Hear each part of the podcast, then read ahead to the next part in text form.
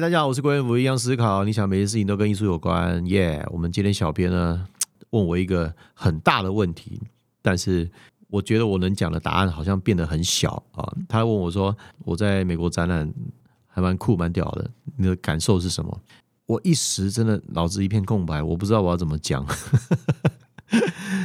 那我可以说，这一次上一次的那个个展呢，叫做 Game，然后是在 L A 的 Season Gallery，对，在 L A 的 Downtown 里。那一次呢，这一次我去了两个月的时间，我自己心里有给自己一点功课。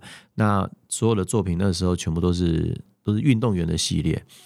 那我觉得运动员运动员的系列，奥运的系列，在美国是一件非常非常适合，尤其又是在洛杉矶。你们知道吗？奥运从什么时候开始进入了整体的商业模式？在哪一届？给大家三秒钟时间，你们应该不会知道。答案揭晓，就是一九八四年的洛杉矶奥运。掌声鼓励。很惨，没有罐头。呃，因为我自己是运动员出身的嘛，那我自己也是个田径选手，所以我的偶像是 Carl Lewis。那所以我的高中是九六年、九八年，所以那个时候呢，我阅读了很多关于奥运的历史。一九八四年的时候呢，洛杉矶奥运正式的成为商业奥运的正式开始。一九八八年就是哪里呢？就是南韩的那个时候叫做汉城奥运啊，汉城奥运现在是首尔嘛，汉城奥运的主力就是 hand in hand。心与心相连，手和手相念。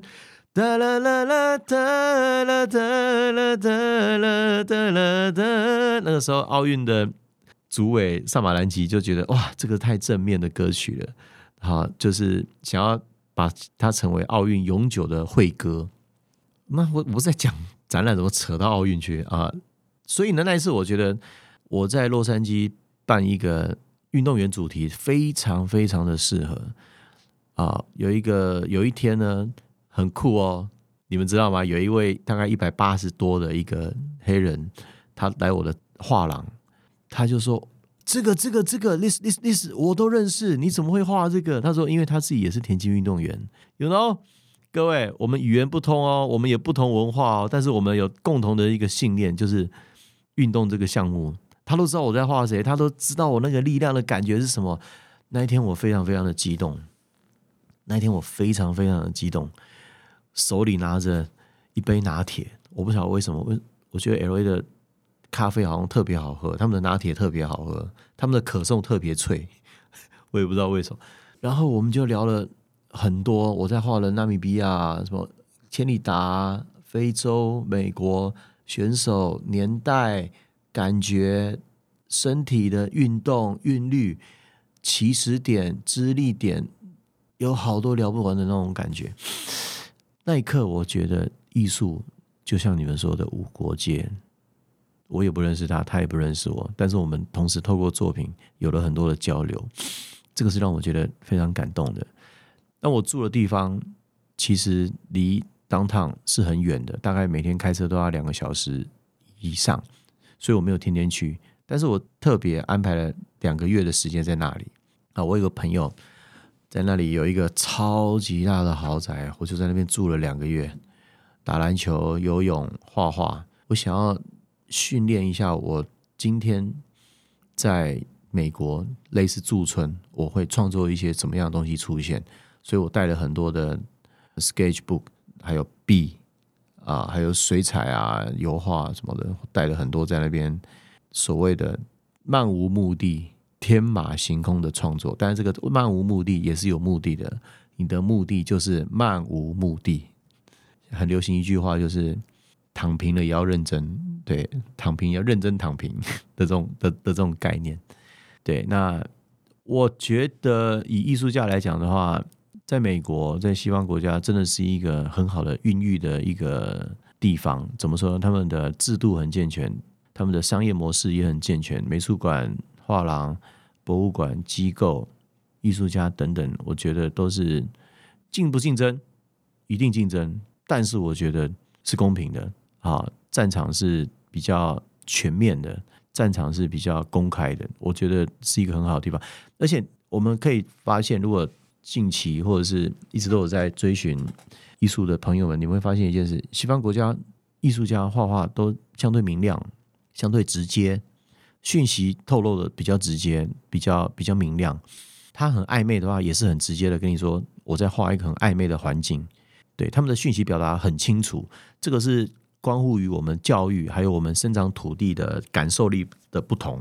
对，我不晓得大家有没有有没有注意到这个这个特性，他们不太会有那种很阴暗、很可怕，然后告诉你很可怕、很恐惧那一面。对，他们的恐惧会有更深层的一面的一种解答跟解释。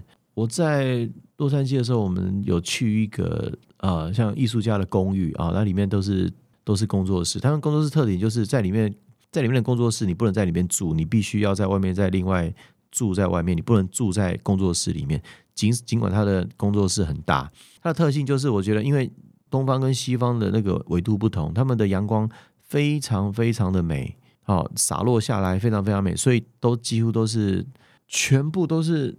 都是落地窗玻璃啊，对他们几乎全部都是落地窗落地窗玻璃，所以他们的作品在画的时候几乎都是自然光，所以他们展示的时候呢，很多地方也都是像工作室这样的自然光。这对于创作来讲非常重要，就是你可以模拟，或是你就在展览的地方画画的感觉。对我觉得这个对于艺术家来讲，艺术家来讲画画来讲是一件非常非常大的一个帮助。你可以想象你的创作的过程。你的创作的现场就跟展览现场是一样的，所以我觉得那种感感受是是非常好的。对，那艺术家跟艺术家之间也有很多的交流，然后有很多画廊啊、机构啊，他们都会去那边找寻一些他们觉得很有潜力的艺术家或者他们喜欢的作品。藏家也会，对我觉得相对来讲，对于艺术家来说是一个非常非常好的一种环境，应该这样讲，环境这个在台湾几乎是没有的。我我们都是。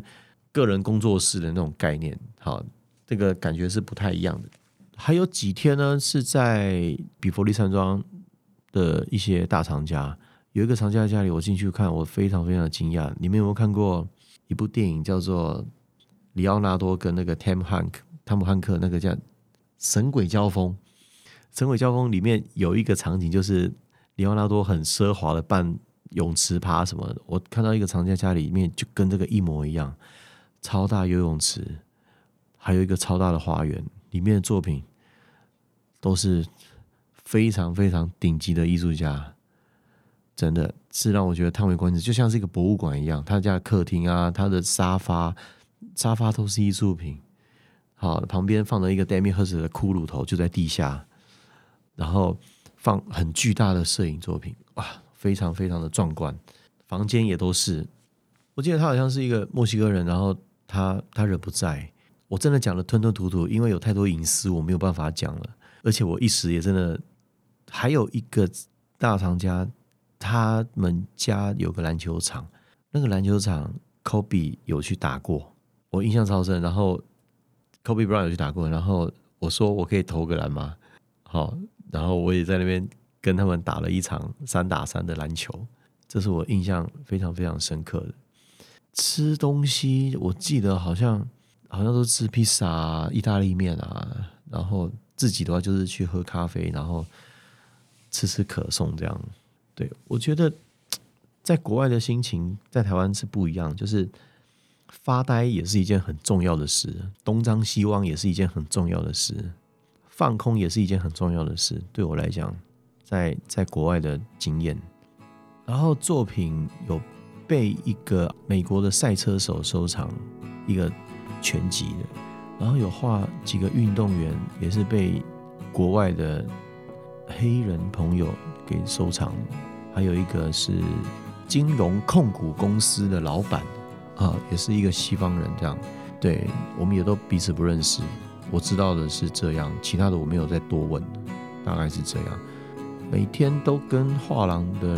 人在一起，然后吃饭啊、聊天啊、聊后面的创作，然后之后的计划，他们也会帮我想到一些其他的规划或什么的。我觉得就是互相互相成长，真的就是互相成长那种概念。对，那这一集应该就讲到这边吧。我是胡元福，你们有什么想要问的，可以在上面直接问我，因为我一时间有太多资讯，我也不知道要如何说起。OK，拜拜。